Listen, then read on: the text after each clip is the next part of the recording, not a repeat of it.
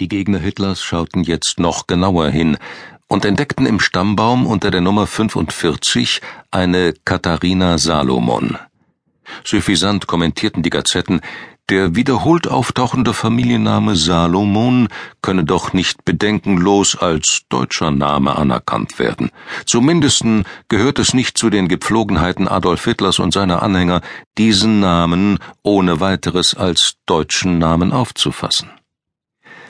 Die Historikerin Brigitte Hamann hat die Frühgeschichte Hitlers intensiv erforscht und misst der Veröffentlichung von Hitlers Ahnentafel eine besondere Bedeutung zu.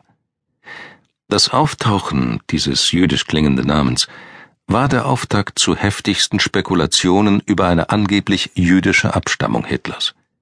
Ausgerechnet aber in diesem Punkt machte der Genealoge offenbar einen Fehler. Zwar korrigierte Frank seinen Fehler umgehend, und ersetzte im Sonderdruck Ahnentafel berühmter Deutscher Katharina Salomon durch eine Maria Hamburger. Doch das machte die Sache nur noch schlimmer.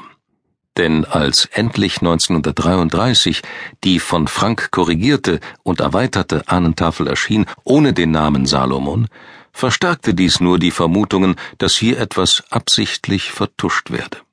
Etliche Reporter machten sich nun auf die Suche nach jüdischen Hitlers.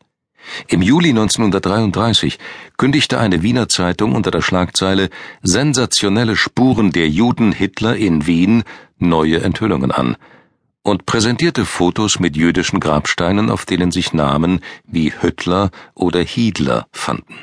Und kurze Zeit später druckte dieselbe Zeitung unter der Schlagzeile Hitlers Judentum notariell bestätigt den Stammbaum einer Familie Hiedler aus dem tschechischen Polna ab. Obwohl die Behauptungen keiner Überprüfung standhielten, blieben sie nicht ohne Wirkung und bereiteten dem Kanzler Hitler weiter Kopfzerbrechen. Eine Spur, die von den Journalisten damals nicht entdeckt wurde, konnte jetzt durch Dokumente aus den Archiven der amerikanischen Einwanderungsbehörden belegt werden. Damals lebten tatsächlich jüdische Hitlers in Österreich. Ihre Namen finden sich auf zahlreichen Passagierlisten der Auswandererschiffe die zwischen 1895 und 1923 New York erreichten.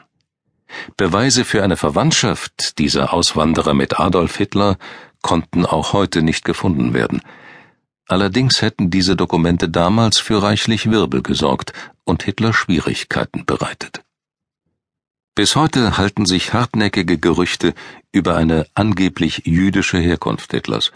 Doch konnte die Wissenschaft mittlerweile zweifelsfrei belegen, dass es keine Beweise für jüdische Vorfahren von Adolf Hitler gibt